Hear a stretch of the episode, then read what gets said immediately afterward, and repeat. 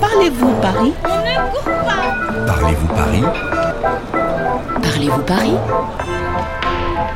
Bonjour, je m'appelle euh, David Angelo, j'ai 34 ans, je suis originaire du Soudan, qui est le Sud-Soudan maintenant, et je suis prof d'anglais et musicien.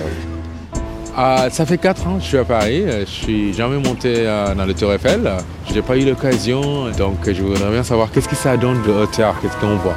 Hoy me encuentro con David, un músico y profesor de inglés sur-sudanés, debajo de la Torre Eiffel. En estos cuatro años que ha estado en París, David nunca ha subido a la torre. Bonjour David, Bonjour, ça va ça va bien. Là, on est juste en dessous de la Tour Eiffel. C'est le monument par excellence qui symbolise Paris. hein. Donc euh, quand on dit Paris, tout de suite on imagine, on voit le Tour Eiffel. Es cierto, la Torre Eiffel es el símbolo de París. Pero como la mayoría de los parisinos, a David no le gusta hacer cola. Tienes suerte porque hoy vamos a tomar el ascensor de servicio. Aquí vamos. Ah, ça va vite. Et là, ça y est, on voit tout Paris. Tenemos una cita en el tercer piso con el señor Labourdette, un historiador del arte que nos va a explicar lo que vemos desde aquí. Waouh, magnifique. ¡Wow! Waouh, super. La vista es impresionante.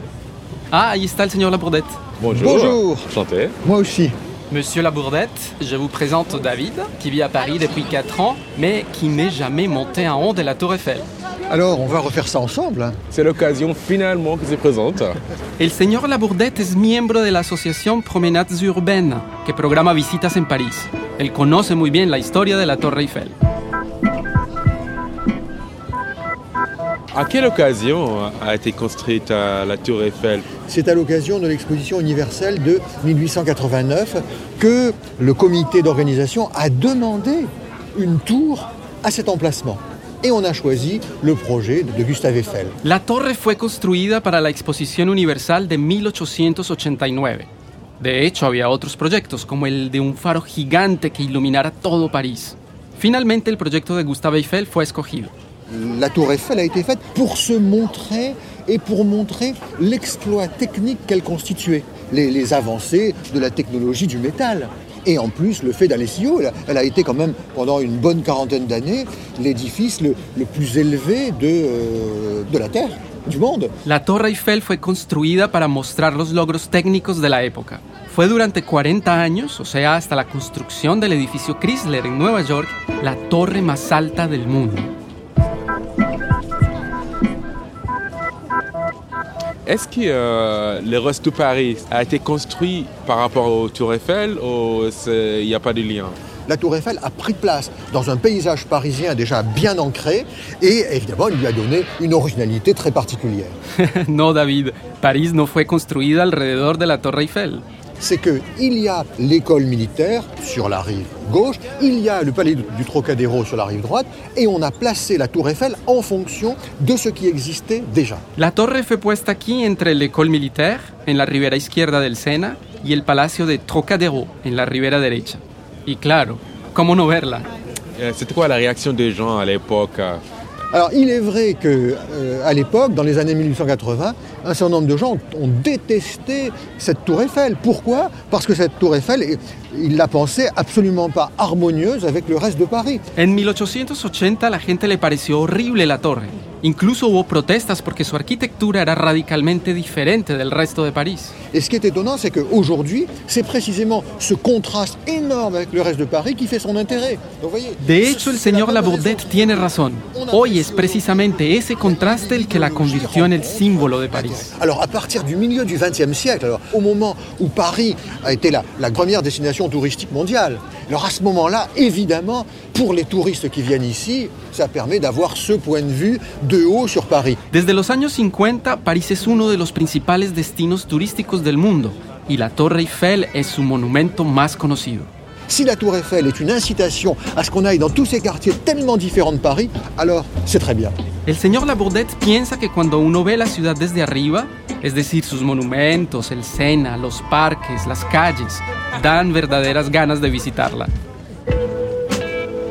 Alors David, d'ici on a une superbe vue sur Paris. Ça change un peu notre perception de la ville, non Bien sûr, comme ça on voit mieux Paris, on voit les, les grands taxes et les lieux euh, importants de la ville. Desde aquí uno comprende mejor cómo está organizada la ciudad. El señor Labourdette nos va a mostrar los monumentos y los grandes ejes. David podrá ubicarse mejor. Ah ben ça c'est super. Los turistas que nos rodean intentan reconocer los monumentos de París desde aquí arriba. Ah, là, je connais pas du tout Paris, moi, alors euh, justement, je découvre. Là, on va dire les Invalides, le Sacré-Cœur. Aquí tenemos una vista impresionante de París. Hacia el norte podemos ver Le Sacré-Cœur y justo debajo de nosotros Les Invalides, la tumba de Napoleón. Régis Labourdette es historiador del arte y nos va a explicar lo que estamos viendo. Donc là-bas c'est le Grand Palais. Voilà, la, la verrière très grande, c'est le Grand Palais. Après le Grand Palais, on voit la place de la Concorde, avec un bâtiment avec de très belles colonnades. Au milieu, donc, on voit aussi l'obélisque avec son petit chapeau doré. Tout à fait. Cuando miramos entonces hacia el este, vemos el Sena a nuestra izquierda, a gauche. Si seguimos el Sena, se puede distinguir el Grand Palais con su enorme cúpula de vidrio.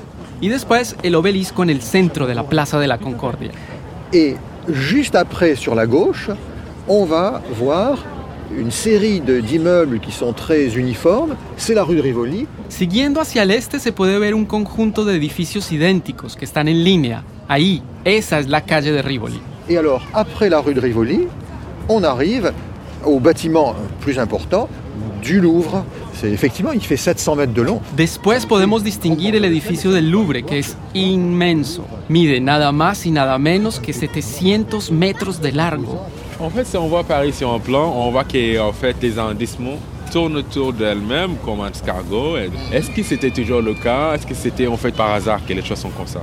Non, ça n'est pas par hasard. Parce que Paris s'est constitué autour d'un centre. Le centre, c'est l'île de la Cité, avec le palais du roi, avec la cathédrale, etc. A David le parece que el mapa de París es como un caracol. Y es cierto, París creció alrededor de un centro que es l'île de la Cité. Et ensuite, Paris s'est agrandi successivement à partir de son grand centre sur l'île de la Cité. D'accord. Esta evolución de la ciudad en círculos concéntricos se puede ver hasta la vía periférica. c'est que d'abord, on se rend bien compte que la Seine fait une grande courbe. Si on suit cette courbe, en face de nous, il y a un bâtiment qui nous semble pas très grand et qui est extrêmement important. C'est Notre-Dame de Paris avec ses deux grandes tours, là, en face de nous. Ah, derrière là Voilà, voilà. Dans, dans la El Sena de- divide a París en dos partes, rive droite y rive gauche. Si seguimos la curva del Sena hacia el sureste, podemos ver la Catedral de Notre Dame en la isla de la Cité.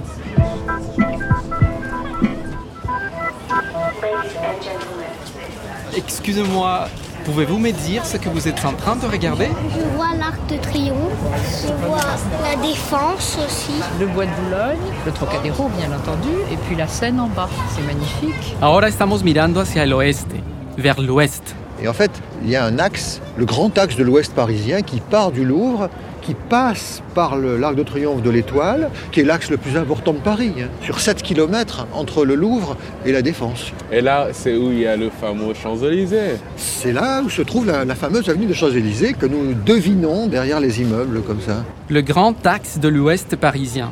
El gran eje del oeste parisino tiene 7 kilómetros de largo. Comienza en el Louvre, pasa por los Campos Elíseos y va hasta la Defensa. Mais c'est vrai que d'ici, c'est facile à voir, mais quand on est dans la rue, quand on se promène, c'est pas évident. Est-ce qu'il y a des astuces pour se repérer dans Paris? Les astuces, euh, c'est de faire attention à l'endroit où on est.